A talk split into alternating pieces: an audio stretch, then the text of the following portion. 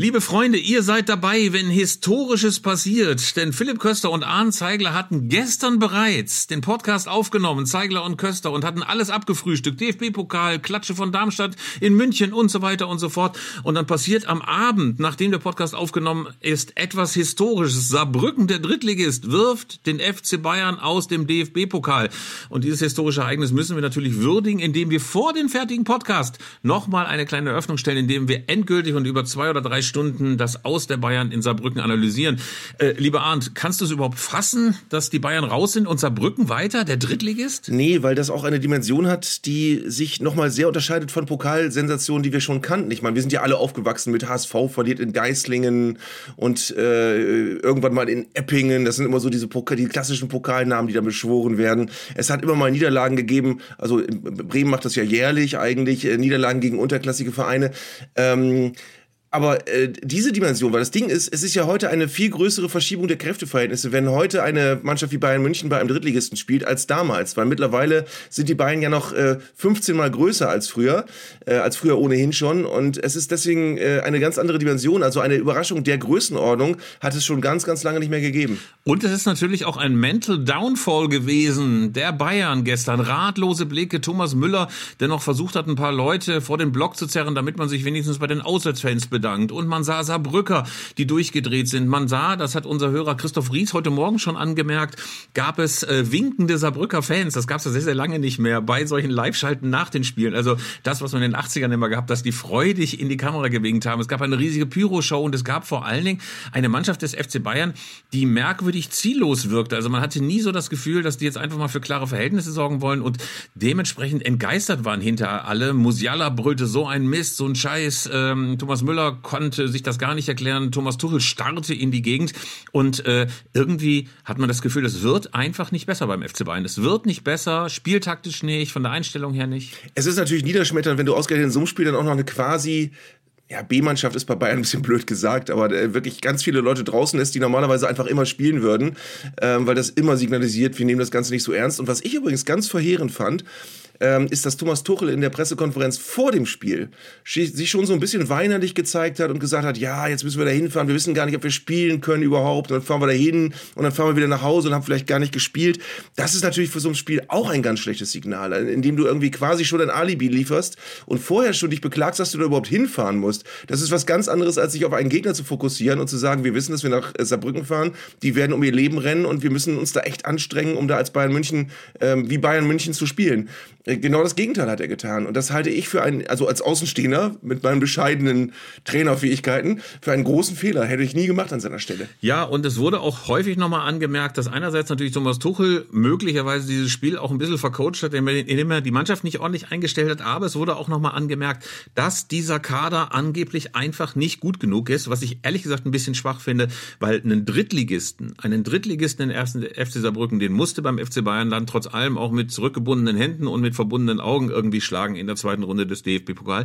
Und es ist jetzt einfach auch ein bisschen, hat man das Gefühl, eine Ära zu Ende gegangen. Eine Ära, in der man eigentlich immer davon ausgehen konnte, dass der FC Bayern im Pokalfinale ist, dass er möglicherweise auch gewinnt. Äh, das ist einfach nicht mehr selbstverständlich. Und das einzig Tröstliche ist, dass RB Leipzig auch rausgeflogen ist, äh, der Pokalsieger der letzten beiden Jahre, sodass man sich mal endlich wieder auf ein richtig spannendes Pokalfinale freuen kann. Also wenn wir mal den Blick äh, hinauswerfen in den Mai 2024. Ja, es ist ja im Normalfall so, dass du als als kleinere Mannschaft jetzt in diesem Feld des Achtelfinales eigentlich trotz allem weißt, okay, wir haben jetzt, wenn wir Glück haben, noch ein, zwei Runden, aber wenn immer noch Dortmund, Leverkusen, Bayern und Leipzig drin sind, werden wir nach menschlichem Ermessen nicht ins Finale kommen und auch keine Chance haben, den Pokal zu gewinnen. Das ist jetzt ein bisschen anders. Jetzt sind Dortmund und Leverkusen als die großen beiden noch übrig. Eventuell spielen die sogar noch gegeneinander, bevor es das Finale gibt. Das kann ja auch passieren. Ähm, und dann hast du auf jeden Fall eine Mannschaft, die nie damit gerechnet hätte, dass sie äh, auf Sicht nochmal in ein Pokalfinale kommt. Bei den Bayern übrigens finde ich noch ganz ganz wichtig, weil du sagst Kader. Ich meine, natürlich musste dann irgendwann äh, Joshua Kimmich Innenverteidiger spielen gestern.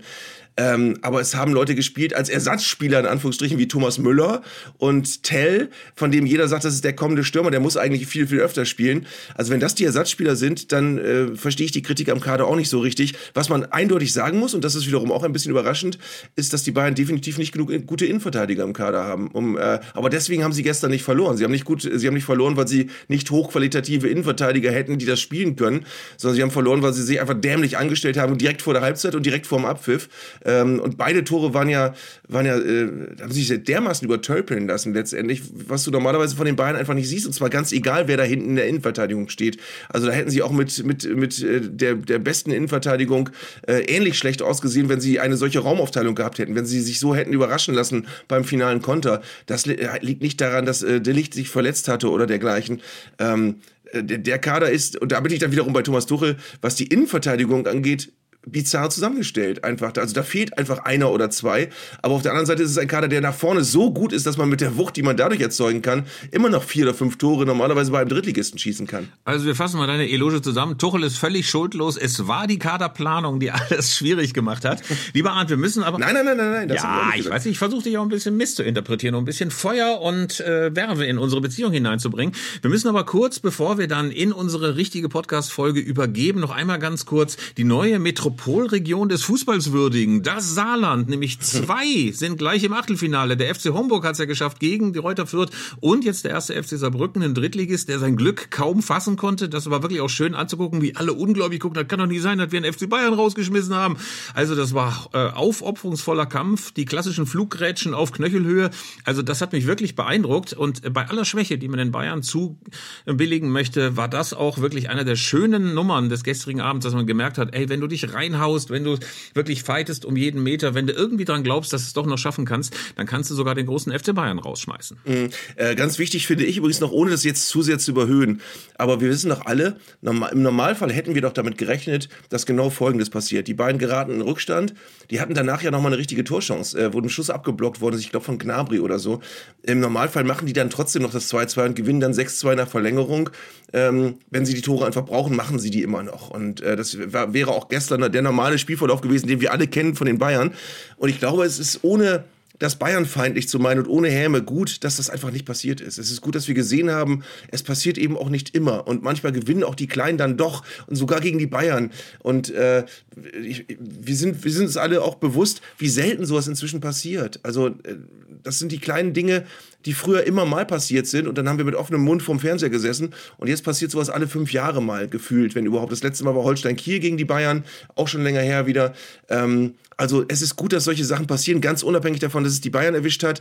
Nicht böse gemeint, ähm, aber die hatten es gestern auch nicht verdient, in Saarbrücken was zu holen mit der Einstellung, mit, mit der Art und Weise, wie sie hingefahren sind, mit der Art und Weise, wie sie auf dem Platz rumgelaufen sind. In der ersten Halbzeit haben sie gegen Drittligisten eine Torchance gehabt. Das ist äh, erbärmlich, wirklich muss man sagen, für die Bayern.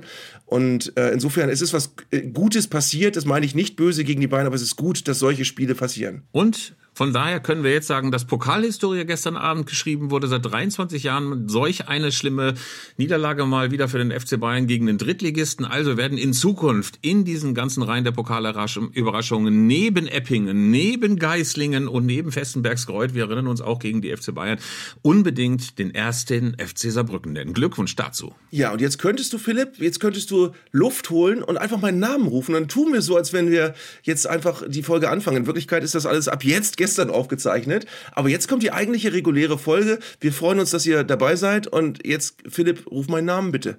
Und Philipp, was los? Ich bin noch ein bisschen deprimiert. Mir hängt leider Gottes noch unser Pokal aus von Arminia Bielefeld in den Knochen. Im Elfmeterschießen verloren gegen den Hamburger SV, obwohl der Hamburger SV mit uns befreundet ist.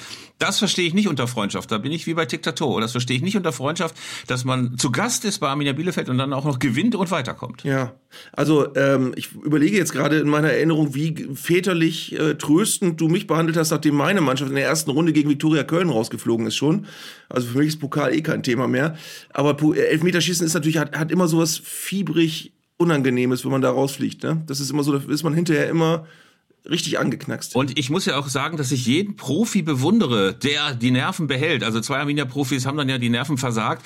Ich habe ja sogar schon bei der Führerscheinprüfung meinen Fuß nicht mehr gespielt, weil ich so aufgeregt war. Wie muss das erst sein, wenn du vor so einer Kulisse von 25 oder 26.000 Leuten spielst und dann den Ball reinhauen musst? Also das war für ein paar Drittligakicker von Arminia nicht so eine einfache Aufgabe gestern. Und der HSV ist weiter und Tim Walter konnte sich freuen und hat sogar mal gelächelt. Das fand ich richtig schön. Außerdem wird es ohnehin eine sehr norddeutsche Ausgabe, denn wir waren ja unterwegs unterwegs. Wir werden von unserem kleinen Ausflug berichten. Wir werden über den VAR schimpfen. Was haben wir noch für Top-Themen, lieber Arndt? Ähm, über VAR schimpfen, es reicht für mich jetzt für zwei Stunden theoretisch in dieser Folge. Aber wir können versuchen, auch noch andere Themen lang, lang, lang kurz zu streifen. Also Mal gucken. Ja, aber vorher. Äh, wir haben übrigens ein Intro, ein, ein musikalisches Intro. Wollen wir das mal kurz einspielen? Das äh, würde ich jetzt umhauen. Das hat einen sehr schmissigen Beginn mit einer Gitarre. Also es ist alles vorbereitet. Jetzt geht's los. Zeigler und Köster, der Fußball-Podcast von elf Freunde. Was sind das für Leute? Was sind das für Leute? Das sind ja junge, hoffnungslose Leute. Ja, leck mich.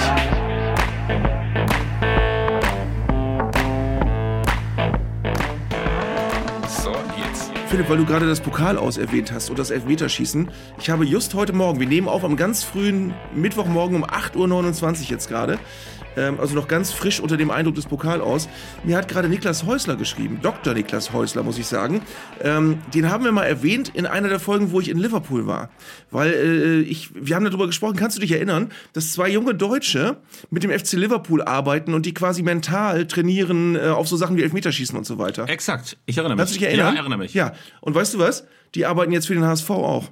Ja, siehst du. Ja, er hat mir eben, er, hat mir eben geschrieben, hoffentlich ist Philipp jetzt nicht sauer auf mich. Ja, bin ich. Kannst du mir ausrichten? Rede kein Wort mehr mit ihm. Das Tischtuch ist zerschnitten. Das hört Tischtuch, er ja offenbar. Aber sag Ja. mal ganz kurz, äh, äh, so Mentaltraining, was ist denn das eigentlich? Ist es so, dass du dann irgendwie dir Zahlen besser merken kannst oder äh, dass du in psychisch anstrengende Situationen gefestigter bist oder wie läuft das dann? Ich habe das sicherlich jetzt auch ganz laienhaft ausgedrückt. Pass auf, ich gehe jetzt versuche mal das zu googeln. Also es gibt gab da einen Fachbegriff dafür. Wir haben auch immer schon mal überlegt, ob wir den äh, oder die beiden, es sind ja zwei, ob wir die nicht mal äh, in einer Folge auch zu Wort kommen lassen, weil es wirklich ein sehr spannendes Thema ist.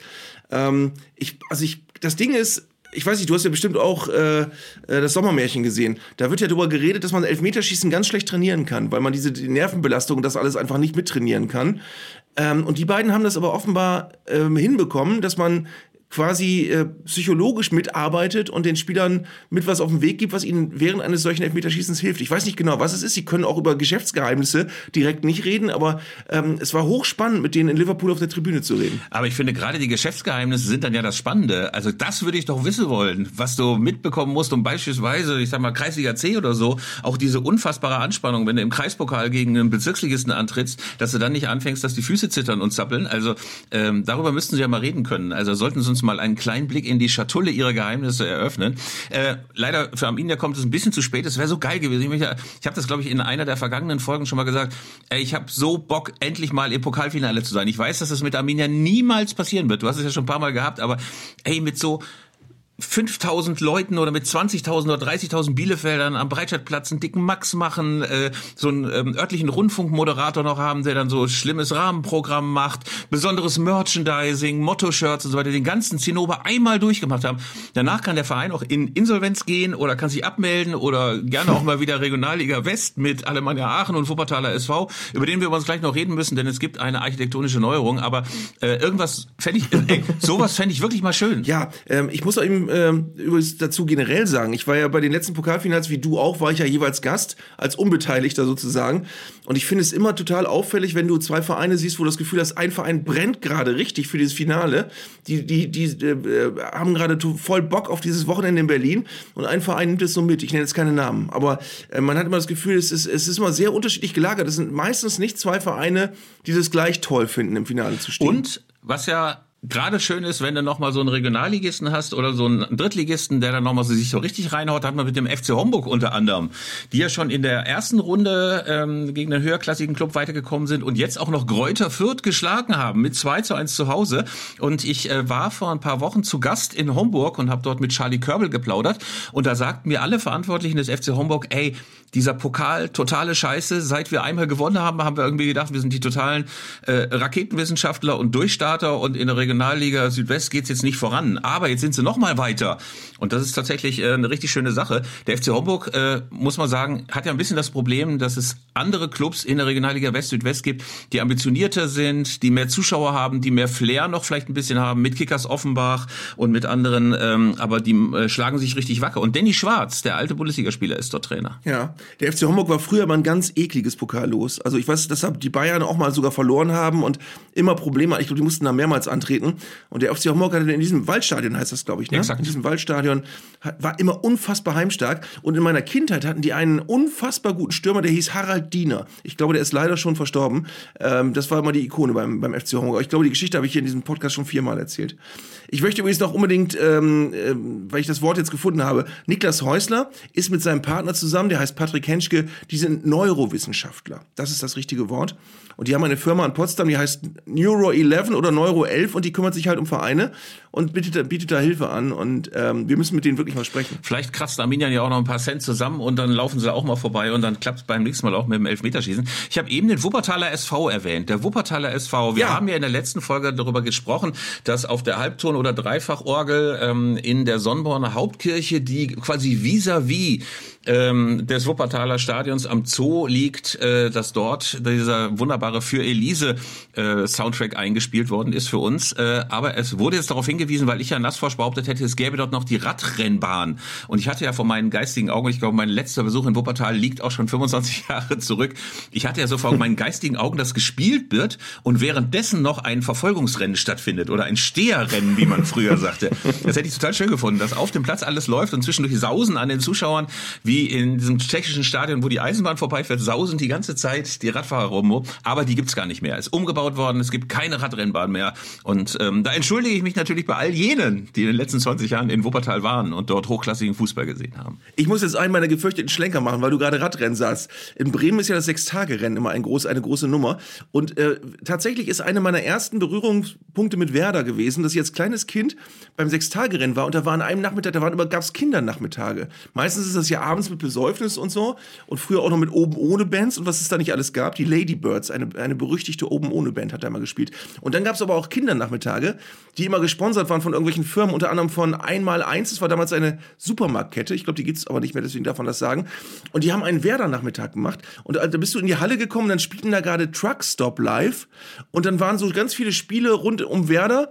Und äh, ich kann mich an zwei Dinge schemhaft erinnern. Bei einem Quiz konnte man einen Werder-Spieler äh, für, für, für einen Nachmittag gewinnen. Das heißt, der musste dann zu dir nach Hause kommen und dann durftest du mit denen zu deinen Freunden gehen und sonst was. Ähm, und der gewonnen hat, hat sich Dieter Bodensky ausgesucht. Ich glaube, alle anderen haben aufgeatmet. Und dann gab es einen Jonglierwettbewerb. Da musste man gegen den Bremer Ballkünstler Ibrahim Sandé, die schwarze Perle aus Ghana, antreten. Ähm, äh, Afrikas mehrfacher Fußballer des Jahres. Und der Zuschauer, der glaube ich ein 14-jähriger, sehr stark übergewichtiger Junge war, hat den äh, deutlich geschlagen. Also Ibrahim Sandé konnte glaube ich so 22 Mal den Ball hochhalten und der Zuschauer sehr viel öfter. Also es war der Familiennachmittag äh, von Werder Bremen in der Stadthalle beim Bremer Sechstage-Rennen mit Truckstop. Großartig. Und dann hat übrigens noch Benny, Benny hat noch die deutsche Coverversion von Ça Plan pour moi gesungen, Bin wieder frei. Das war auch groß. Ey, deutsche Coverversionen von großen amerikanischen Hits auch immer schön. Äh, da geht gleich bei mir eine ganze Kaskade. Plan pour moi, Philipp, ich will dich jetzt nicht bloßstellen, aber Ça Plan pour moi ist kein großer amerikanischer Hit. Nein, aber Meine Güte. Pass auf, aber in Bielefeld war es so, da gab es auch immer eine einzige Ja. Band, die auf allen allen Festen gespielt hat, auch auf dem Leidewebermarkt und das war Steamboat Seven. Das waren ungefähr 117-jährige äh, ältere Herren mit Bart, die äh, so Bluegrass gespielt haben und wirklich äh, jede Supermarkteröffnung, jede äh, Kirchenweihung, äh, jeder Leinewebermarkt, jedes Stadtteilfest, immer war Steamboat Seven da ähm, und äh, einmal waren auch die ganzen Arminia-Spieler da und mussten sich auch eineinhalb Stunden Steamboat Seven Live-Set anhören und ich habe noch nie so unendlich gelangweilte Gesichter gesehen wie die von Wolfgang Kneip, Kalle Geils und wie die alle damals hießen. Übrigens, ähm, ich will das nicht spoilern, aber ich habe, lieber Arndt, demnächst ein ganz, ganz großartiges Treffen. Am 4.12. wird so ein Buch vorgestellt, in dem sämtliche Arminia-Legenden versammelt sind. Von Christian Sackewitz über Norbert Eilenfeld und so weiter. Ich darf die Veranstaltung moderieren und ich treffe vor allen Dingen das absolute Idol meiner Jugend wieder,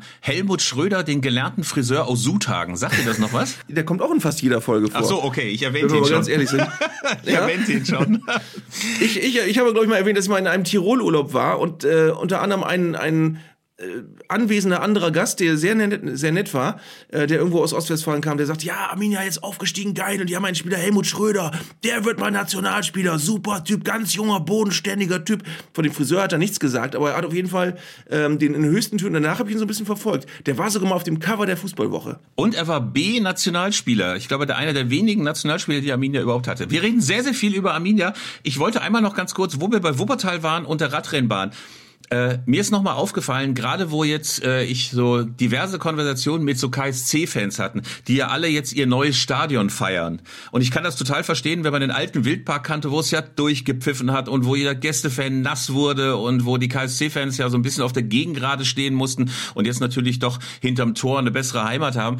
Aber ich muss nach wie vor sagen, selbst wenn das jetzt ein schönes neues Stadion ist und nicht ganz so schrecklich aussieht wie das in Mainz oder gar in Paderborn oder in Wiesbaden, irgendwie sagt mir diese neue Architektur nicht zu. Du kannst ja sagen, es sieht besser aus, wie gesagt, du wirst nicht voll geregnet und so weiter, aber dass man jetzt wie bei den alten Stadien so dieses totale Aha-Erlebnis hat und denkt, ey, das ist aber mal eine architektonische Bombe, das hast du leider auch beim KSC-Stadion nicht. Und da frage ich mich wirklich, warum es inzwischen bei jedem Hochhaus in der Innenstadt so ist, dass es jahrelange Architektenwettbewerbe gibt, wo dann immer noch mal geguckt wird, welcher städtebauliche Akzent wird da gesetzt. Ey, und bei Stadien immer wieder der gleiche rechteckige Klotz mit einer etwas anderen Außenwand in Vereinsfarben. Aber ansonsten ist das überhaupt nichts, was mal ein kleines bisschen architektonisch besonders ist. Schade eigentlich, weil es ja doch Städten sind, wo die Leute immer wieder hingehen und immer wieder jeden Samstag oder jeden zweiten Samstag dahin gezogen werden. Ja, vor allen Dingen ist es ja so ein großer Kontrast, äh, analog zum, zum übrigen Verlauf des modernen Fußballs sozusagen, dass du diese ganzen individuellen alten Fußballarenen hattest, die natürlich oft keinen Komfort hatten und wo es auch oft durchgepfiffen hat. Aber die wurden alle, die, die waren, das waren alles Markenzeichen. Nimm den Bökelberg oder nimm, nimm äh, das, das alte Müngersdorfer Stadion mit seinen Flutlichtmasten und solche Sachen. Ähm, oder nimm, nimm, nimm jedes kleine Bundesliga-Stadion in, in den 70er, 80er, 90er Jahren. Die sind alle irgendwann diesen, diesen Fertigbaudingern gewichen. Äh, und ich finde auch, in Bremen bin ich sehr froh, dass das Stadion zum Beispiel seine Flutlichtmasten behalten hat, weil das echt ein Wahrzeichen der Stadt ist. Da fährst du in die Stadt rein, siehst diese Flutlichtmasten und das übrige Stadion sieht ja auch relativ äh, spacig aus wie so ein Raumschiff ähm, und, und einigermaßen individuell, das finde ich okay. Aber ansonsten, äh, ich habe im Stadion öfter mal mit Zuschauern so ein Quiz gemacht, wo du das Luftbild eines Stadions siehst und raten musst, wo das ist.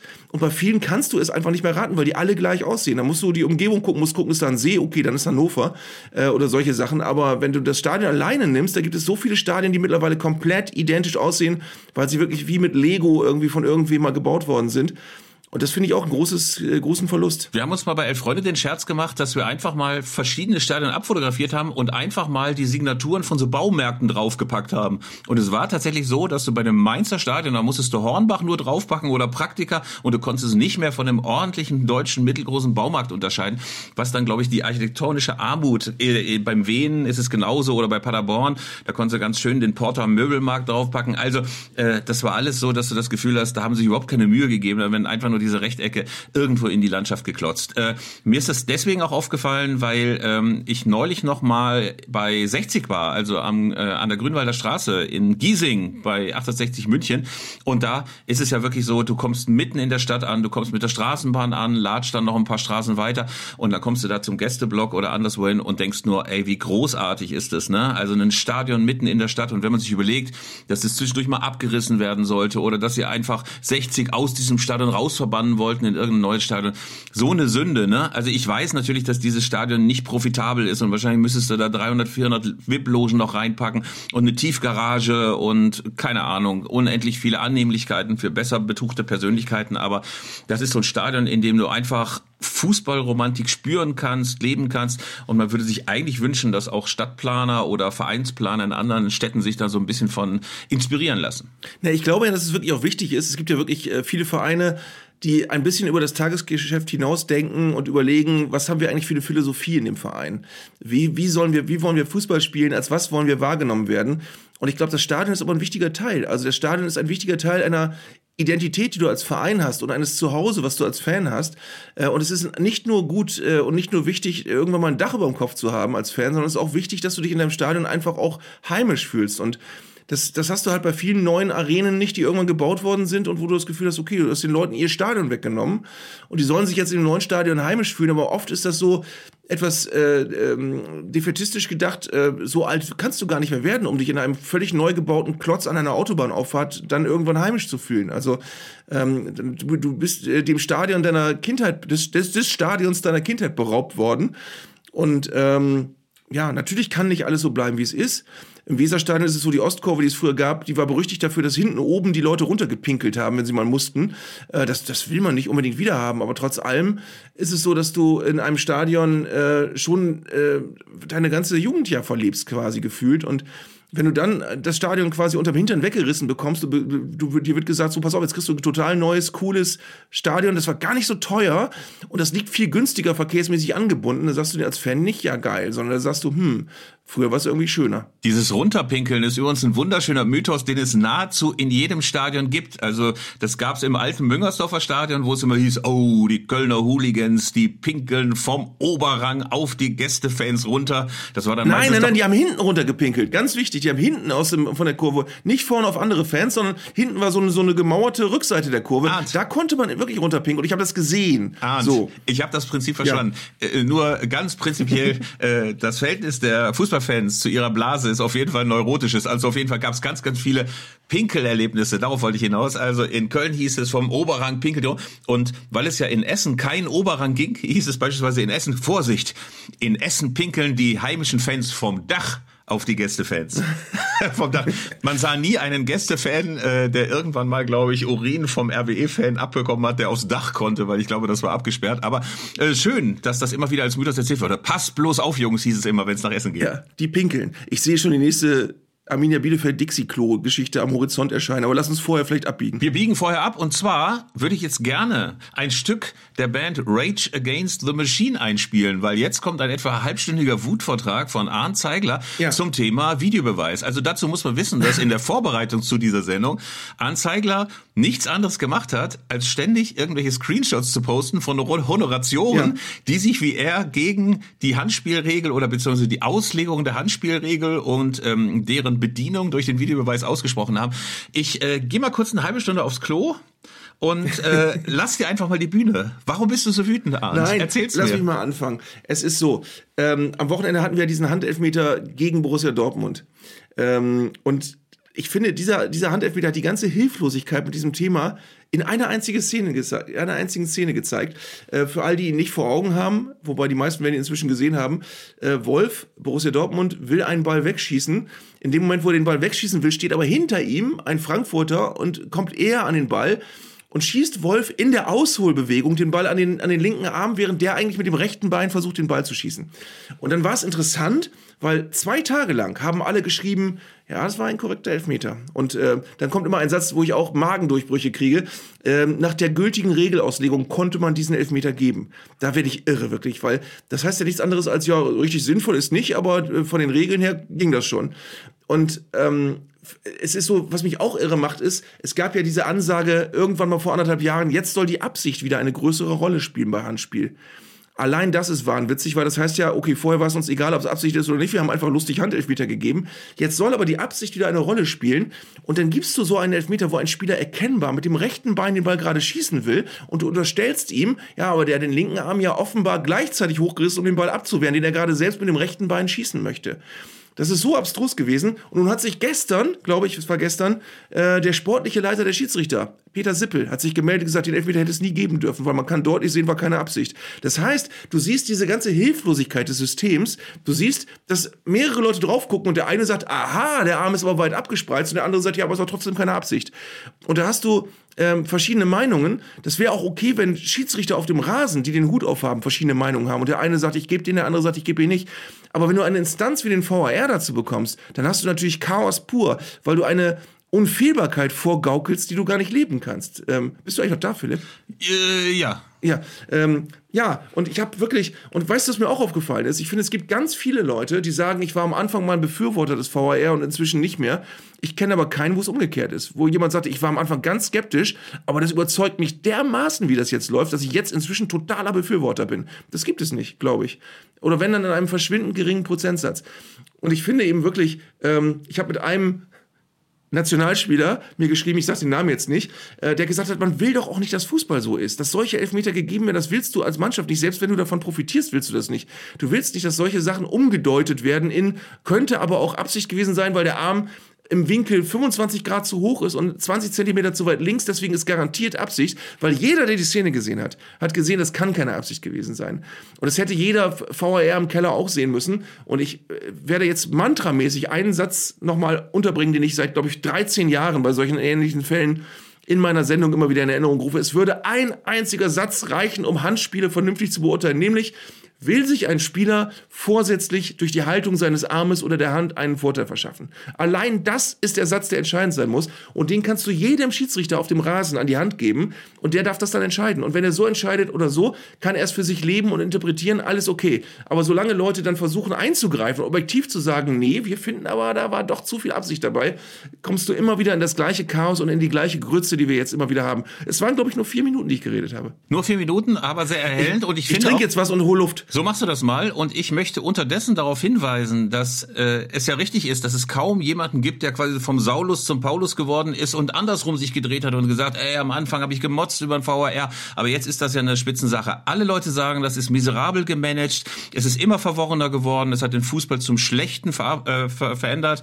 Man hat Axel Hellmann gehört, den äh, Kollegen von Eintracht Frankfurt, der gesagt hat, ey, bitte modifiziert das Ding doch endlich. Und ich glaube, es liegt auch ein bisschen daran, dass inzwischen jeder, jeder Fan, jeder Funktionär, jeder Spieler schon so zwei, drei richtig schlechte Erfahrungen mit dem Videobeweis gemacht hat. Also dass jeder schon mhm. Wut angehäuft hat aus den letzten Jahren, dass jedem von ihnen mal einfällt, ey, da sind wir beschissen worden, da hat es 18 Minuten gedauert, bis wir endlich eine Entscheidung hatten, da ist uns ein Punkt geklaut worden. Also ich glaube, dass diese Kombination aus aktuellen Missständen, also dass die Leute es einfach nicht hinbekommen, das ordentlich zu managen und gleichzeitig selber schon öfter mal man sich gefreut hat oder geärgert hat und dann vom VAR enttäuscht worden ist, das führt zu momentan zu einer Gemengelage, in der ich gar nicht so sicher wäre, dass das alles so bleibt, wie es ist, weil bisher sind ja die Kollegen aus dem Keller und äh, die Vorsitzenden dieser Kommission und die Schiedsrichterbeauftragten alle noch der Meinung, das läuft jetzt einfach immer so weiter. Wir haben den VAR und da ändert sich überhaupt gar nichts dran. Ja, äh, man muss auch erschwerend dazu sagen,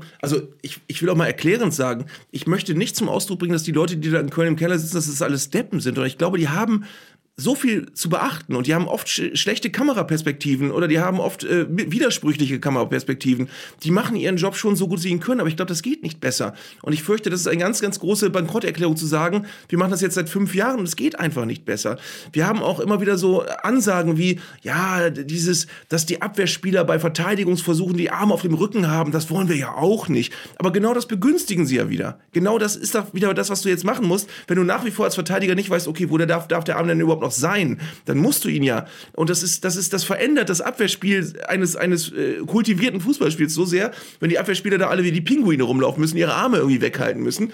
Ähm, das, das, ist, das ist Mist. Und bei dem Spiel in Frankfurt kommt noch erschwerend dazu, dass es natürlich noch eine will ich unbedingt der Vollständigkeit habe, sagen, eine ebenfalls krass falsche Entscheidung zu uns, um uns der Frankfurter gab, wo ein Spieler umgenietet wird im Strafraum und jeder das sieht. Und du siehst es spätestens in der zweiten Zeitlupe, da siehst du, okay, da muss jetzt aber Köln ganz klar sagen, komm, ein ganz klares Foul. Und dann gucken die sich das an, sagen, nö. Und das ist, das sind die Sachen, die kommen immer wieder vor. Und es wird ja immer dann von den Befürwortern so getan, als wenn, ja, das ist ja einfach nur menschliches Versagen gewesen, hat einfach einer schlecht hingeguckt.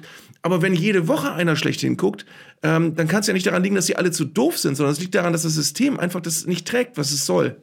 Manuel Gräfe sagt ja auch, es hat ein bisschen was mit der Qualität der deutschen Schiedsrichter zu tun. Äh, er twitterte äh, oder xte, wie man heutzutage sagt, äh, vor ein paar Tagen, dass man eigentlich gedacht hätte, dass der VAR diese Unterschiede, Qualitätsunterschiede unter den deutschen Schiedsrichtern nivelliert. Aber erstaunlicherweise ist genau das Gegenteil eingetreten. Man würde jetzt noch viel deutlicher sehen, wer denn da eigentlich Schrott pfeift und wer nicht. Weißt du, was übrigens auch Einsatz ist, der mich total wahnsinnig macht bei Elfmetern, kommt Erzähl. immer Zeitlupe oder ähnliches, der Kontakt war da.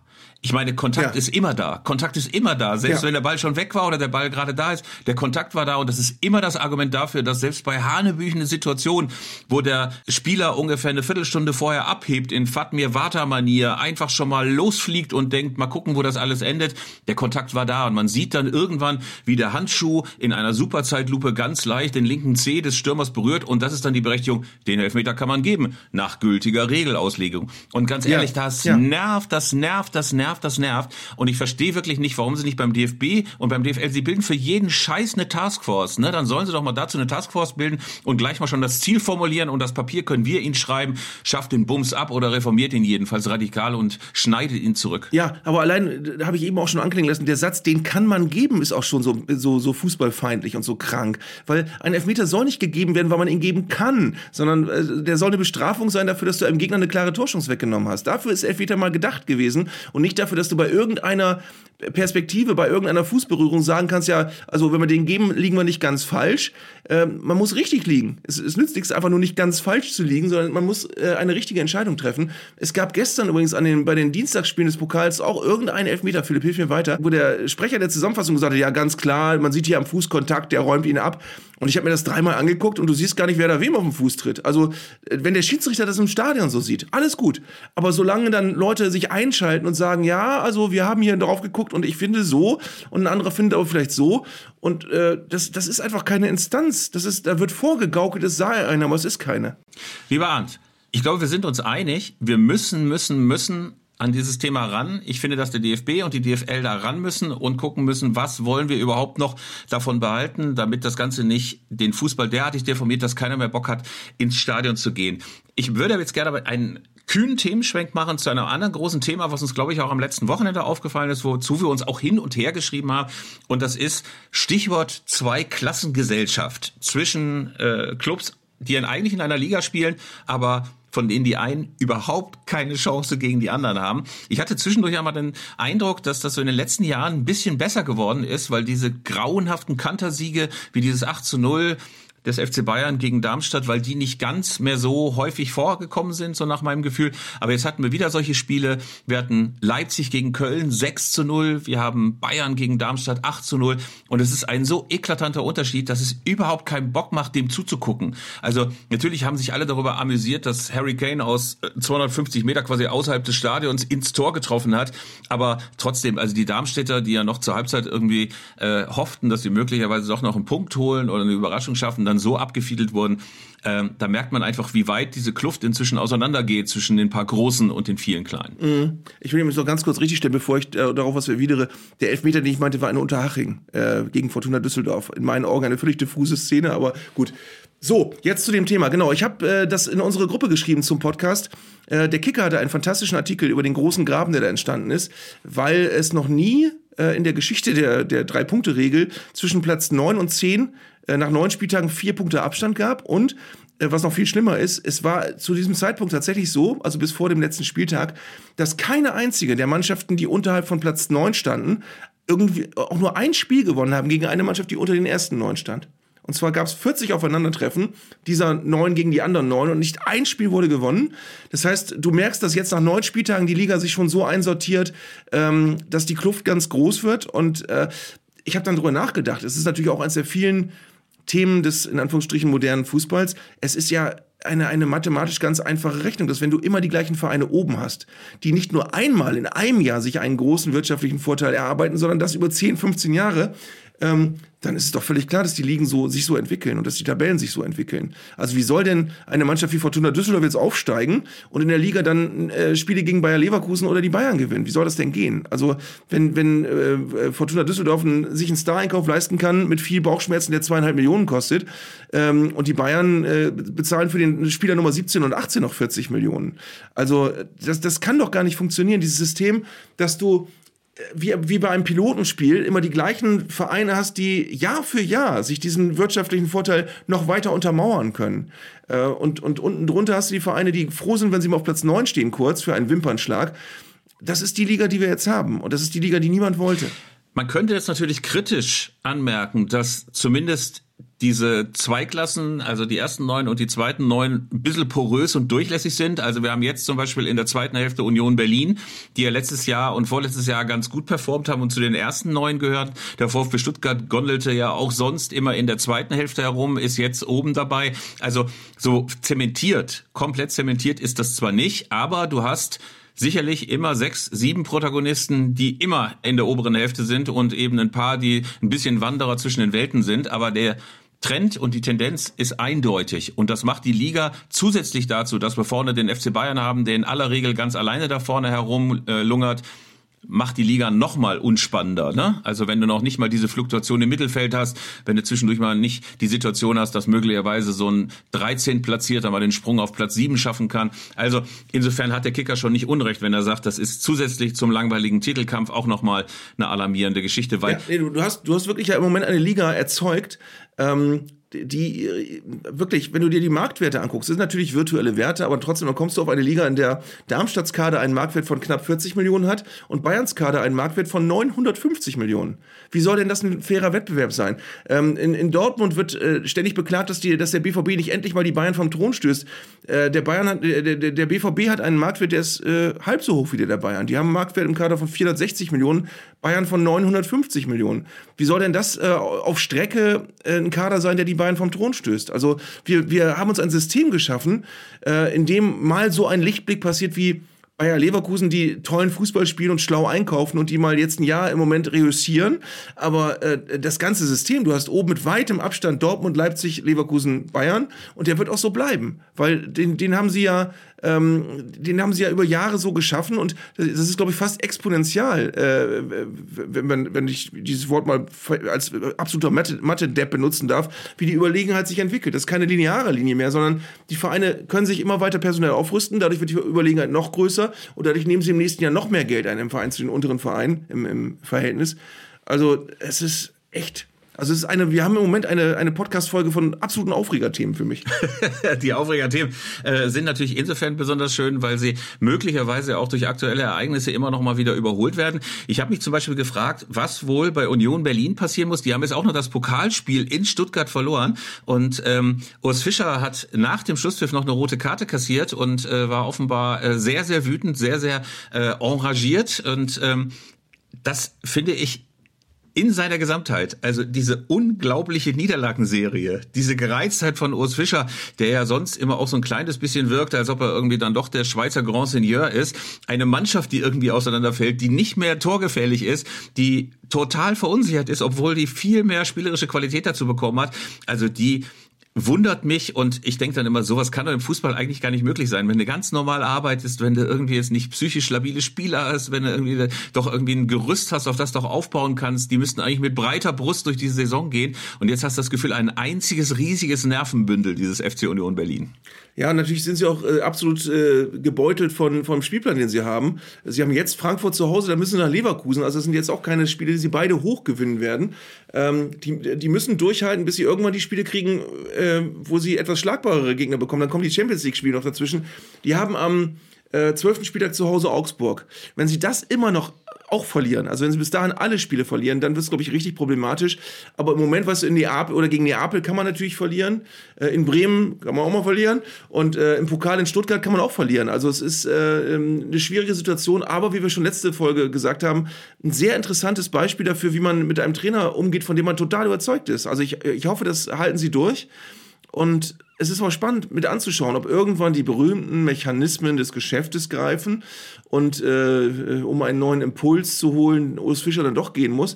Aber äh, ich glaube, es gibt ja kaum einen Trainer neben Urs Fischer und Christian Streich, der in den letzten fünf Jahren so sakrosankt war und so äh, komplett äh, den ganzen Verein mitgenommen hat und angezündet hat wie Urs Fischer. Und das äh, ich, das werden sie, sollten sie nicht opfern. Nee, das sollten sie nicht opfern, zumal man ja vielleicht auch bei Union dann nochmal die Größe hat oder die Souveränität hat, noch ein bisschen so auf diese Marktmechanismen zu gucken. Es wird halt immer wieder ein neuer Coach megamäßig gehypt. Ne? Vor ein paar Jahren gab es unendlich viele Stories über Urs Fischer, wie der seine Konsequenz und seine Klarheit über den Club stülpt und auf die Mannschaft überträgt. Momentan ist es Xabi Alonso, der überall abgefeiert wird. Also ich habe in diversen Gazetten, Sportzeitschriften, Tageszeitungen unendlich viel über den ähm, äh, Spielerflüster gelesen. Äh, Xabi Alonso, eine fast erotische Romane. Im Spiegel gab es nochmal eine Recherche zu den Wurzeln dieses großartigen Spielers und dieses großartigen Trainers. Also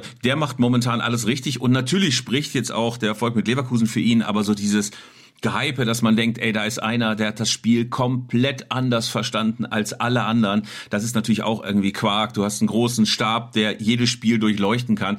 Und dass es immer noch mal die geniale eine Idee gibt, die irgendjemand entwickelt. Das mag vielleicht vor ein paar Jahren auf Pep Guardiola zugetroffen sein oder auf Johann Cruyff in den 70ern, aber dass du das Gefühl hast, dass jetzt noch mal die großen Innovatoren kommen, die das ganz besondere, den ganz besonderen Kniff rausbekommen haben, das wage ich eher zu bezweifeln. Also, ähm, wenn Bayer Leverkusen heute in einem Jahr auf Platz 7 steht, dann ist aber Xabi Alonso immer noch der gleiche gute Trainer. Und das ist, das ist der Punkt, der in meinen Augen zu oft außer Acht gelassen wird, dass man die Phasen, die man mitmacht mit einem Trainer, die guten Phasen, ganz oft äh, in die Tonne kloppt, wenn man das Gefühl hat, nee, jetzt müssen wir irgendwen, irgendeine Sehnsucht müssen wir bedienen nach äh, anderen Ergebnissen, anderem Wechsel. Äh, man möchte eigentlich die Tabelle und die Ergebnisse auswechseln und wechselt dann stattdessen den Trainer aus. Und das ist oft ein äh, krasser Fehler. Und haben wir auch schon öfter mal drüber geredet. Ich kenne kaum Vereine, die mit vielen Trainerwechseln ihr Glück gemacht haben.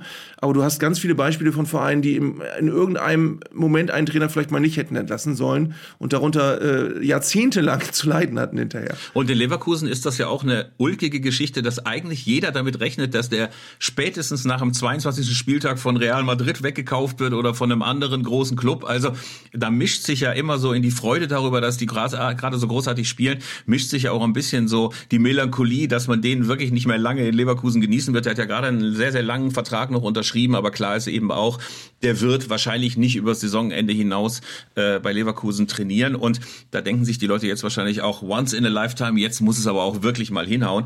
Und man wünscht ihm ja genauso viel Glück, wie man es Urs Fischer wünscht, der ja nun wirklich in den letzten Jahren so unglaublich viel gute Arbeit geleistet hat und dem man, glaube ich, auch nicht gerecht wird, wenn man jetzt denkt, ah, die Mechanismen greifen nicht mehr, er kann es nicht mehr, sind möglicherweise seine Methoden inzwischen zu alt ist der FC Union dechiffriert. Das finde ich ja auch immer total bescheuert oder dekodiert. Das ich denke, jede Mannschaft ist nach fünf Minuten dekodiert, wenn du dir so ein Spiel anguckst. Jeder weiß, wie die spielen, was sind die Tricks und so weiter.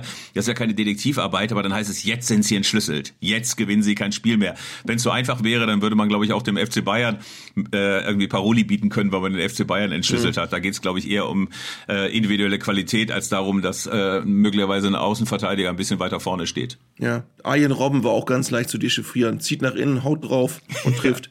Manchester United. auch nichts gegen machen. Manchester United hat ja in der Champions League richtig gut dekodiert. Die wussten genau, was Arjen Robben macht und verhindern konnten sie es auch nicht genauso wenig wie die Dortmunder im Champions League Finale 2013. Lieber Arndt. Nee, Moment, lass mich ganz kurz noch was anderes sagen, bevor wir dann, glaube ich, zu Tim langsam kommen. Ich habe ein Thema aufgeworfen in meiner Fernsehsendung, was mich total beschäftigt. Und zwar diese unfassbare Häufung von Schüssen von der Mittellinie und von Toren von der Mittellinie. Weil du und ich, wir werden uns beide erinnern, es gab in unserer Kindheit und Jugend genau drei Tore, die aus dieser Entfernung geschossen worden sind. Nämlich Matthias Herget, Klaus Augenthaler und irgendwann mal Bernd Schuster etwas später. Und das waren Jahrhunderttore damals. Ich glaube, das von Augenthaler ist auch zum Tor des Jahrzehnts gewählt worden. Und jetzt hast du das Gefühl, fallen solche Tore eigentlich jedes Wochenende. Ähm, und es gibt zwei Theorien. Ich habe das mal in meiner Sendung aufgeworfen. Das eine ist, die Bälle fliegen einfach weiter. Und das zweite ist, nee, die Torhüter stehen viel weiter vom Tor. Ich glaube, das mit den Bällen ist die heißere Spur. Aber was würdest du sagen? Ich glaube ja als allererstes, dass es inzwischen in vielen Fußballmannschaften einen Trend gibt, etwas Besonderes machen zu wollen. Also ich habe das zum Beispiel im Jugendfußball auch erlebt, dass es inzwischen eigene Anweisungen gibt, was man direkt nach dem Anstoß machen soll. Also dass es ganz, ganz viele Mannschaften gibt, die zum Beispiel direkt nach dem Anstoß den Ball extrem weit nach vorne prügeln und dann alle elf Leute nach vorne rennen oder ähnliches. Also das taucht sogar in Matchplänen von Jugendmannschaften auf. Also es gibt, sage ich mal, eine Tendenz, etwas Besonderes machen zu wollen. Es ist allerdings auch so, dass diese Bälle tatsächlich etwas leichter sind oder zumindest länger fliegen. Also sie haben ganz hervorragende Flugeigenschaften. Manchen Torwart stellt das auch für größere Probleme. Und natürlich lungern die Keeper auch weit vom Tor herum. Also wenn du wie Manuel Neuer im Spiel dabei sein wirst, dann kannst du nicht die ganze Zeit im 5-Meter-Raum hocken und warten, dass die Bälle drauf kommen. Also die großen Dino Zoff oder Gordon Banks Zeiten sind dann auch vorbei. Also äh, das wird wahrscheinlich so ein Konglomerat aus all dem sein. Trotzdem ist es erstaunlich. Trotzdem ist es erstaunlich, erstaunlich, dass sich Keeper immer wieder so sehr davon überraschen lassen. Also dieses Harry Kane Tor war natürlich kann man sagen, zumindest für den Keeper so ein kleines, kleines bisschen überraschend, dass er das dann doch mal gewagt hat. Aber eigentlich darfst du dich da auch als Keeper nicht von überraschen lassen. Nein, aber du musst ja als moderner Torwart auch ab und zu mal mitspielen. Und du kannst ja nicht immer auf der Linie kleben, wenn deine Mannschaft gerade in der gegnerischen Hälfte ist. Aber ich finde es auch ein, äh, physikalisch interessantes Thema, weil du gerade sagst, die Bälle sind ein bisschen leichter. Ich meine, die Bälle haben ja ein gewisses äh, vorschriftsmäßiges Gewicht. Und selbst wenn man den Ball besonders leicht macht, also so leicht, wie er gerade eben sein darf, ist es ja so, wenn du wie Harry Kane so einen Ball draufhaust, der darf ja gar nicht so leicht sein. Also der, der darf auch nicht zu schwer sein. Aber wenn er zu leicht ist, flattert der ja. Und er hat ihn ja wirklich wie eine, eine gemalte Kurve, hat er ihn ja da per, per leichten Bogen hat er den ja reingesetzt. Also der Ball muss eine ganz bestimmte Beschaffenheit haben und darf nicht zu leicht und nicht zu schwer sein. Und ich würde total gerne, das möchte ich in meiner Sendung auch machen, mal äh, einen aktuellen Bundesliga-Ball gegenüberstellen, einem Ball der 80er, 90er Jahre. Ich hoffe, jemand hat so einen noch. Und dann einfach mal irgendeinen Spieler bitten, schieß mal mit beiden Bällen hintereinander von der Mittellinie und sag mal, was anders ist. Ich wüsste das so gerne, weil es ist so auffällig. Es sind ja nicht nur die ganzen, äh, beim letzten Tor des Monats waren zwei Tore dabei von der Mittellinie. Ähm, dann haben wir Harry Kane danach noch gehabt und wir haben auch permanent Fehlversuche, wo einer von der Mittellinie mal draufschießt und 30 Zentimeter neben den Pfosten schießt. Das versuchen die Spieler inzwischen dauernd und ich wüsste so gerne, woran das liegt. Ich kann nur sagen, dass gefühlt in den 80ern und in den 70ern die Bälle deutlich schwerer waren. Also wenn du den klassischen Tango gehabt hast, da hast du das Gefühl, so als kleiner Junge, dass du da so eine Kugel hochhebst wie Rolf Milser in seinen besten Zeiten. Also das waren tatsächlich extrem schwere Dinger, äh, die du teilweise auch nicht so richtig gut jonglieren konntest. Vielleicht waren sie auch zu hart aufgepumpt. Ich weiß es nicht mehr.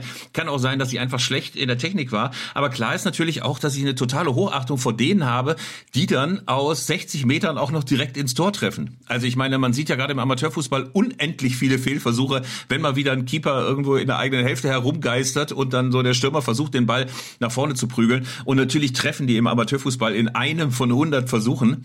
Das erinnert mich übrigens an ein Halbzeitspiel, das wir mal auf der Bielefelder Alm hatten. Da wurde am Strafraum... Der Superschuss. Nein, da wurde am Strafraumeck ein so ein kleines Kinderbassin, so ein aufblasbares Kinderschwimmbecken hingestellt. Und die alkoholisierten Zuschauer sollten diesen Ball von der Mittellinie dort reintreffen.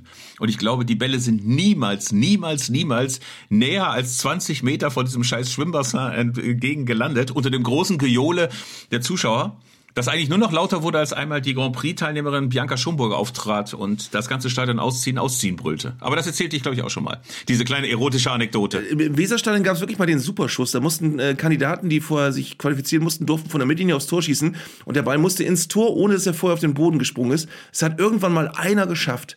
Aber ähm, es ist sehr, sehr selten passiert. Äh, und ich habe selbst mal ein ganz, ganz traumatisches Erlebnis gehabt. Ich habe nämlich mal eine Zeit lang äh, das Gefühl gehabt, ich kann eigentlich auch ganz gut von der Mittellinie relativ weit schießen, weil ich eine ganz gute Schusstechnik hatte. Und dann hatte ich irgendwann mal, hatte ich irgendwann mal die Moderation eines Freundschaftsspiels in Osterholz-Scharmbeck. Und zwar Werder Bremen gegen Malatyaspor, einen türkischen, erst damaligen Erstligisten. Und ich musste die ganze Zeit mit dem Mikrofon auf dem Platz rumlaufen. Und irgendwann äh, schob mir ein Werder-Spieler einen Ball zu. Und dann dachte ich, komm, den hau ich jetzt von der Mittellinie, hau ich den jetzt ins Tor und bin dann angelaufen, habe aber in den Boden gehauen und habe mir eine Brustwirbelblockade zugezogen, konnte den ganzen Tag nicht mehr gerade gehen und es war ein Schuss, der flog ungefähr vier Meter weit. Es war einer der dunkelsten Momente meines Lebens, ganz ehrlich. In Bielefeld gab es das mal, dass einer äh, natürlich mit so Halbschuhen ankam. Der hat ja nicht damit gerechnet, dass er jetzt irgendwie zu einem Pausenspiel auf den Rasen der Bielefelder Alm gezerrt wurde. Auf jeden Fall schoss er dann und der Ball flog einen Meter weit, aber sein Schuh flog zehn Meter weit. Das war so ein klassischer äh, äh, Herrenhalbschuh mit Borte vorne, so ein klassischer Slipper wie man sagte, so ein klassischer Slipper. Äh, und er hatte sich trotzdem organisiert zu, ähm, äh, zur Teilnahme gemeldet und es funktionierte, es funktionierte natürlich nicht. Ähm, Lieber Arndt. Was macht eigentlich, was macht eigentlich der Slipper? Das ist auch so eine Frage, aber die können wir jetzt hier wahrscheinlich auch nicht die können wir nicht klären. Letztes, letztes, letzter, letzter kleiner Schlenker. In Pferden an der Aller gab es mal ein, ein Freundschaftsspiel einer ehemaligen äh, Veteranenmannschaft von Werder Bremen. Da war ich auch im Sprecher und meine Familie war mit dabei. Und dann gab es auch so ein Pausenspiel, wo Leute von der Mittellinie aufs Tor schießen, da konnte man einen Kleinwagen gewinnen.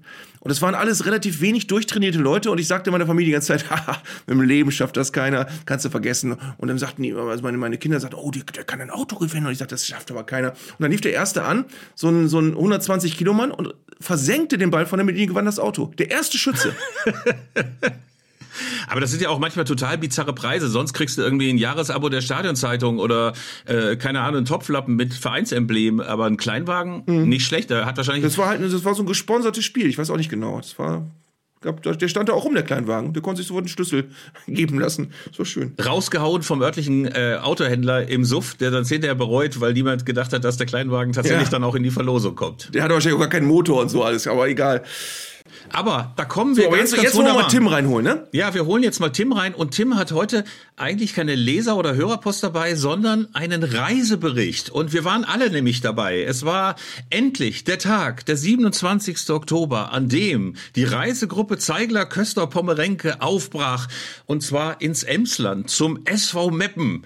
Und äh, lieber Tim, wir grüßen dich erst einmal und wir wollten dich fragen, hast du dich von den Strapazen dieser Reise inzwischen erholt? Ja, moin. Mittlerweile habe ich mich ganz gut erholt, war aber tatsächlich ein intensiver Tag. Wir haben ja das komplette Auswärtserlebnis eigentlich gehabt, inklusive Zugfahrt, ähm, Besuch der lokalen ähm, Kneipe. Einen Vortrag hat man sonst seltener, Ähm, da könnt ihr gleich noch ein bisschen was zu erzählen. Aber dann äh, mit einer großen Gruppe rein ins Stadion und man muss sagen, Meppen, das ist ja auch äh, wirklich ein wunderschönes Stadion, war ein Flutlichtspiel, äh, fantastische Atmosphäre. Wie habt ihr den Tag wahrgenommen? Nee, ich, ich, nee, du bist ja vor, vor mir losgefahren. Also ich bin ja in Osnabrück. Ich musste erst allein mit dem Zug nach Osnabrück fahren. Und in Osnabrück auf dem Bahnsteig habe ich schon vier sehr nette äh, mit Mitpilgerfahrer, ähm, die mich angesprochen haben, äh, kennengelernt. Und dann sind wir in Osnabrück zugestiegen. Ich wusste ja nicht genau, was mich erwartet in diesem Zug. Aber ähm, es war eine Gruppe sehr, sehr netter Menschen äh, in einem, das muss ich auch dazu sagen, in einem Ruheabteil der Deutschen Bahn. Ja. ähm, biergeschwängerte Luft. Und ich glaube, außer uns, äh, unserer Gruppe, saßen zwei Damen in dem Abteil, die eigentlich, glaube ich, dachten, sie setzen sich in einen Ruheabteil, um ihre Ruhe zu haben. Und sie saßen da etwas äh, eingeschüchtert in der Ecke. Tat mir total leid. Ähm, die werden diesen Podcast nicht hören, ansonsten würde ich jetzt herzliche Grüße bestellen. Äh, weil die übrige Gruppe, das waren alles Männer, die mit Bierdosen und, und, und einige wenige Frauen, die mit Bierdosen in der Hand standen und offenbar schon auch morgens um neun angefangen hatten zu tanken. Eine Frau war aus Bamberg mit dabei, das fand ich sehr beeindruckend.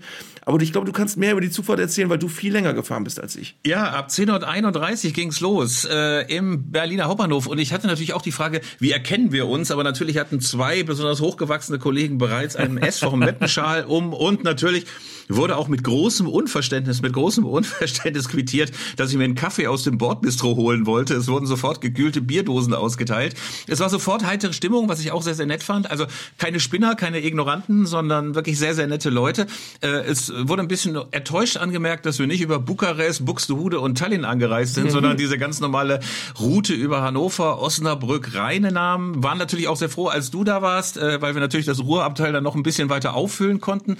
War es ganz lustig war, als wir dann übergesetzt hatten in Rheine äh, und insgesamt, glaube ich, ungefähr dann so 25 Leute unsere Reisegruppe dann so angeschwollen ist, dass wir dann noch einen Oberstleutnant der Reserve trafen im Zug, der unseren Podcast hört, aber nichts von der Mappenreise mitbekommen hatte und versuchte und versuchte seine Gattin zu überreden, doch bitteschön mit ihm heute Abend noch zum Spiel zu kommen, weil es gibt ja Freitickets, aber die Frau reagierte na, ich sag mal, äh, reserviert. Reserviert. Unwirsch. Nein, nein, nein, ja, ja, unwirsch. Aber sie sagte, muss das heute sein? Kühle. Muss das heute ja. sein, fragte ja. sie. Und es ist natürlich eine Frage, die wir uns alle stellen konnten. Musste das heute sein? Aber und ich habe ich hab mir nochmal die Fotos angeschaut. Ich habe ja, muss, müssen wir auch erwähnen, weil das ja in der letzten Folge auch angeteasert wurde. Ich habe uns beiden ein sehr hochwertiges Super Goofy T-Shirt, äh, Sweatshirt drucken lassen. Und wir haben es natürlich auch prompt angezogen. Und ich muss sagen, du strahlst schon eine unfassbare Eleganz aus in diesem Shirt mit dem Mikrofon in der Hand. Äh, ich wahrscheinlich auch, aber ich habe mich ja nicht gesehen. Also insofern, ähm, aber totschicke Shirts, ähm, die es nur so zweimal gibt. Und diese Shirts tragen so ein ganz kleines bisschen auf. Das konnten wir besonders sehen auf den Fotos, die entstanden worden sind in Maddys Pub. Also man muss sagen, Szenerie war, wir kommen in Meppen an, leichter Nieselregen, waagerecht von vorne und alle wollten natürlich als allererstes wohin? In die Kultgaststätte Pöker ins Hotel Pöker, wo manche natürlich auch ihre Zimmer hatten. Äh, auf jeden Fall, wir sind dort dann erstmal nicht eingekehrt, sondern haben ein Gruppenfoto gemacht vor dem Schild draußen, um mhm. zu beweisen, dass wir uns zwar keine Schlachteplatte reingepfiffen haben, aber, aber zumindest mal da waren. Und danach sind wir in Maddys Pub gegangen und das war ja wirklich richtig nett. Maddys Pub, Super. ganz, ganz reizende Bedienung, die uns dann allen, äh, wie sagt man, ähm, Gerstenkaltschalen und äh, Coca-Cola Light und einen Kaffee für den einen oder anderen versorgt haben. Und dort trafen wir dann auf zwei Vereinslegenden. Ich muss sagen, sagen, dass ich mit äh, Manfred Mogge namentlich vorher ein bisschen was anfangen konnte, weil ich ihn schon mal bei einem Auftritt äh, von uns in Meppen gesehen hatte. Äh, Bernd Deters war außerdem da, also zwei Meppener ja. Legenden aus verschiedenen Jahrzehnten. Ja, die konnten auch ganz tolle Geschichten erzählen. Ich war, ich, wir sollten jetzt keine rauspicken, weil jede Anekdote würde zu lange dauern, aber es waren einfach Menschen, die aus zwei völlig verschiedenen Fußballgenerationen berichtet haben. Äh, Manfred Morge war auch mal bei Hannover 96, glaube ich, ne? Und er war in den 60er Jahren schon am Ball und, und äh, Bernd Deters dann eher ein Spieler der 80er, 90er Jahre glaube ich, äh, ohne das jetzt nachzuschlagen. Ähm, und es war bei beiden aber toll zu sehen, dass die wirklich, ähm, die, die, sind halt immer noch in Meppen und äh, die haben Teil gehabt an diesem also Bernd Deters zumindest an diesem Fußballwunder, dann lange in der zweiten Liga zu spielen mit Meppen. Ähm, und die waren sich ganz bewusst, dass das was ganz Besonderes war, was vielleicht auch so nicht wiederkommt, aber äh, an teilzuhaben an, an so einer besonderen Geschichte. Und wir haben auch, glaube ich, Philipp, du und ich, auch wenn man denen so zugehört hat, das total erfassen können, wie besonders das war für diese kleine Stadt in der zweiten Liga zu spielen gegen Schalke 04 und Co. Ähm, das, war, das war eine ganz besondere Geschichte, die man im Fußball nicht allzu oft erlebt und wir haben das sehr lebendig vermittelt bekommen. Und Bandetas hat dann ja auch noch ein paar neue Perspektiven, gerade auf diesen Besuch von Diego Maradona im Emsland, war der allererste Auftritt von Diego, nachdem er nach Barcelona gewechselt war, in Europa. Das Emslandstadion, das Hindenburgstadion platzte aus allen Nähten. Auf jeden Fall äh, erzählte Bandetas nur ganz trocken, dass ihn das gar nicht so beeindruckt hätte, dass Diego da ist, hätte Alan Simonsen, einer der großen Helden aus Gladbach in den 70er Jahren, viel spannender gefunden als jetzt der junge Diego, der das erste Mal im Barcelona-Trikot spielt. Und ich weiß gar nicht, lieber ja. Arndt, was eigentlich das Schönste war. Ob es ähm, der Umstand war, dass natürlich dieses Emslandstadion oder das Hindenburgstadion oder die Hensch Arena, dass das so ein großartiger Tempel alter ganz leicht angejahrter Fußballkultur ist, mit einer Düngemittelabteilung, mit klassischen Bratwurstständen, auf denen es noch einen ordentlichen Rost gibt, mit Ordnern, die dich äh, nach Eierhandgranaten abtasten, mit großartigen Fans, die sehr sangesfreudig sind, mit einer Hintertortribüne, wo man voll geregnet wird, bis man quasi im Wasser steht. Ich weiß nicht, was war so dein eindrücklichster Moment bei dieser Reise? Ja, ich fand's, also erstens im Maddys Pub muss ich noch sagen, da gab's noch einen, einen, einen Wermutstropfen, weil ich hatte bis dahin wirklich fast nichts gegessen an dem Tag und hatte gehofft, dass es in Maddys Pub kleine Speisen gibt. Es gab aber nur Gläser mit Salzstangen drin. Und ich glaube, ich habe noch nie in meinem Leben so viele Salzstangen gegessen. Ich glaube, ich an jedem Tisch die Salzstangen weggegessen. Ähm, und so gestellt ging ich dann ins Stadion. Ich war auch vorher erst einmal, glaube ich, da. Und ich fand es aber toll, einfach, dass du wirklich in einer Stadt wie Meppen siehst, da kommen zu einem Regionalligaspiel gegen einen Verein, der jetzt auch nicht das mega Zugpferd der Liga ist, 5000 Zuschauer bei einem Flutlichtspiel. Bei Regenwetter. Und das war äh, eine ganz tolle Atmosphäre. Und es war schön, da äh, mal reinstuppern zu können. Und ich muss sagen, es gab ein paar absolute Highlights. Sehr schön beispielsweise in Maddys Pub kam ein sehr angenehmer älterer Herr auf mich zu und sagte, ja, ich bin Hörer eures Podcasts und außerdem bin ich der Vater des Torwarts von Weiche Flensburg. Und er guckte mich so ja. erwartungsfroh an, als ob ich jetzt sage, dann bin ich jetzt nicht mehr für Meppen, dann bin ich jetzt für Flensburg. Schön, dass du da bist. Auf jeden Fall, das war echt eine sehr, sehr nette Begegnung. Ich fand, wie gesagt, die Meppen alt internationalen super. Ich fand die Bratwurst super. Also, ich sag mal so, wenn ich eine Bratwurst-Hitliste aufstellen würde. Platz eins Wattenscheid, ja. Platz zwei Bielefeld, Platz drei Bochum und auf Platz vier kommt schon Meppen. Also ich sag mal, der Ketchup ja. ist unter aller Sau und die, der Senf, äh, klassischer, ich weiß nicht, was es da so gibt, Löwensenf extra scharf, aber die Bratwurst exzellent, meine Lieben. Also. Was wir zwischen uns noch gar nicht geklärt haben, ist, dass du mir, als ich noch auf dem Weg war, mit hängender Zunge, weil ich ja nur Salzstangen im Bauch hatte, mir ein Foto von einer Bratwurst geschickt hast, die angeblich für mich war. Und als ich dann ankam, war von dir keine Spur und von der Bratwurst auch nicht. Ich habe mich dann am, am Bratwurststand hingestellt, habe mir eine Bratwurst selbst gekauft, natürlich, und Pommes Mayo. Und äh, die Pommes Mayo sind dann, als ich mich wegbewegt habe von dem Stand, innerhalb von fünf Sekunden komplett nass geregnet. Das war auch nicht schön, aber der Hunger treibt es dann rein. Ja, deine leichte Melancholie beim Verschwinden der Bratwurst, ich kann es verstehen, aber klar ist eben auch, wenn ich dir das nicht schicke, hatte ich Angst, dass du in Kräfte zusammenbrichst oder nach Maddys Pub auch noch Mike's Pub auf der gegenüberliegenden Straßenseite aufsucht. Also es war quasi eine Art Gehwegbeschleuniger für euch, zumal es die ganze Zeit fürchterlich, fürchterlich geregnet hat. Man muss aber auch sagen, es war eine wahnsinnig friedliche Atmosphäre. Also man kennt das ja sonst aus sehr, sehr vielen Stadien, dass viel rumgegiftet wird oder Gästefans. Gut, es waren auch keine Gästefans da, insofern konnte es keine großen Konfrontationen geben. Aber trotz allem war es eine sehr nette Atmosphäre. Äh, schön ist auch, dass jede Tribüne versponsert ist. Wir waren auf der Exxon Mobil Tribüne, aber es gibt auch so, glaube ich, mhm. jeden örtlichen Herrenausstatter, der da eine eigene Tribüne hat. Fand ich auch sehr schön.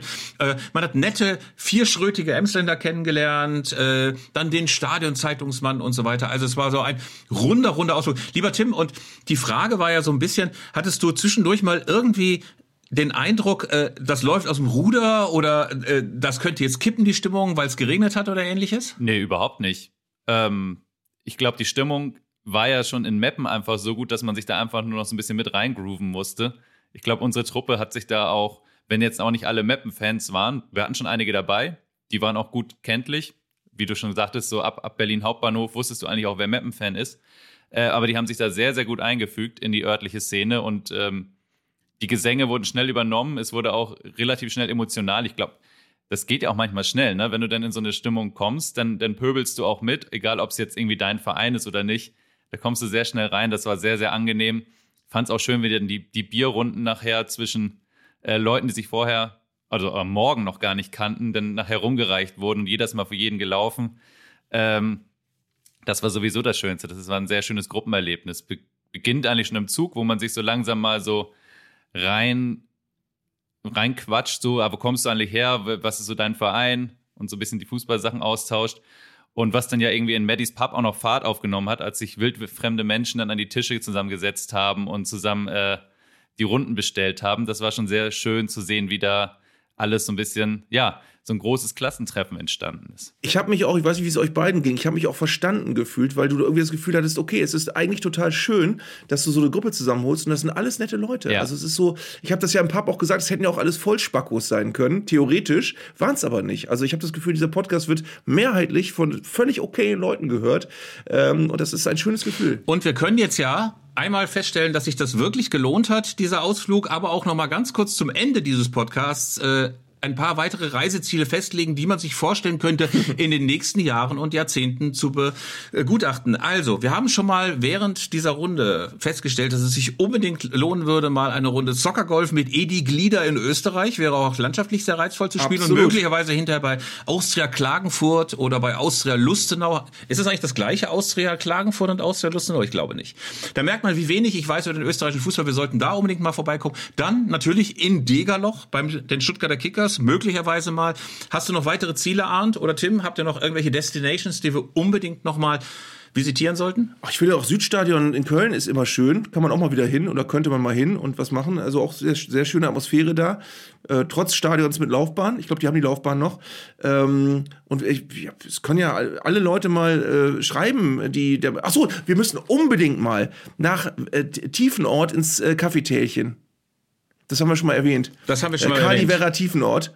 Ja, äh, da müssen wir, glaube ich, ganz unbedingt mal hin. Ja. Dann ist auch der Osten zufrieden. Das sagen ja ganz viele Leute, ihr müsst den Osten, müsst noch mal mehr. Also Kali Vera Tiefenort, das Kaffeetälchen, da sollten wir unbedingt mal zusammen hin. Das machen wir auf jeden Fall. Äh, ihr könnt uns sehr, sehr gerne auf unserem Instagram-Account Zeigler und Köster unbedingt noch ein paar weitere Destinations aufschreiben. Wir finden es schön, wenn es noch weitere touristische Orte gibt, wo wir unbedingt mal mit einer ganz, ganz großen Gruppe vorbeigucken sollen. Haben ja auch viele geschrieben, dass sie gerne dabei gewesen wären, aber terminlich verhindert waren. Schwache Ausrede, aber lassen wir mal gelten. Und wir wollen auch noch mal darauf hinweisen, dass es eine Sonderfolge geben wird, zumindest Bonusmaterial. Wir werden natürlich alles das, was wir während des Ausflugs nach Meppen an O-Tönen, an Eindrücken, an Reiseberichten gesammelt haben, auch nochmal präsentieren. Das gibt's demnächst in dieser Woche auf RTL Plus, also auf unserer Partnerplattform. Dort könnt ihr euch das alles anhören nochmal, wie es in Meppen war. Und wir freuen uns auf die nächsten Reiseziele und, lieber Arndt, wir freuen uns auf den nächsten Donnerstag, wenn es wieder heißt Zeigler und Köster. Und dann können wir wieder über den VAR schimpfen, möglicherweise nächsten Ligasiege unserer Mannschaften bejubeln und haben dann möglicherweise auch Klarheit darüber, wohin es dann im nächsten Jahr geht, wenn es wieder heißt, die Reisegruppe Zeigler und Köster macht sich auf. So sieht das aus. Macht's gut, ihr Lieben. Bis nächsten Donnerstag. Ja, bis bald. Das war Zeigler und Köster, der Fußball-Podcast von Elf Freunde. Ihr hörtet eine Produktion im Auftrag der Audio Alliance. Koordiniert hat diese Folge der Kollege Tim Pommerenke. Die Aufnahmeleitung besorgte Jörg Groß-Kraumbach und Sprecherin war Julia Riedhammer. Für das Design des Podcasts war Lukas Niehaus verantwortlich. Die Öffentlichkeitsarbeit lag in den vertrauensvollen Händen von Franziska Schmidt und die Podcasts bei Elf Freunde werden von Luis Richter koordiniert. Am Mikrofon saßen bei Köster und Zeigler, wenig überraschend, Philipp Köster und Arndt Zeigler.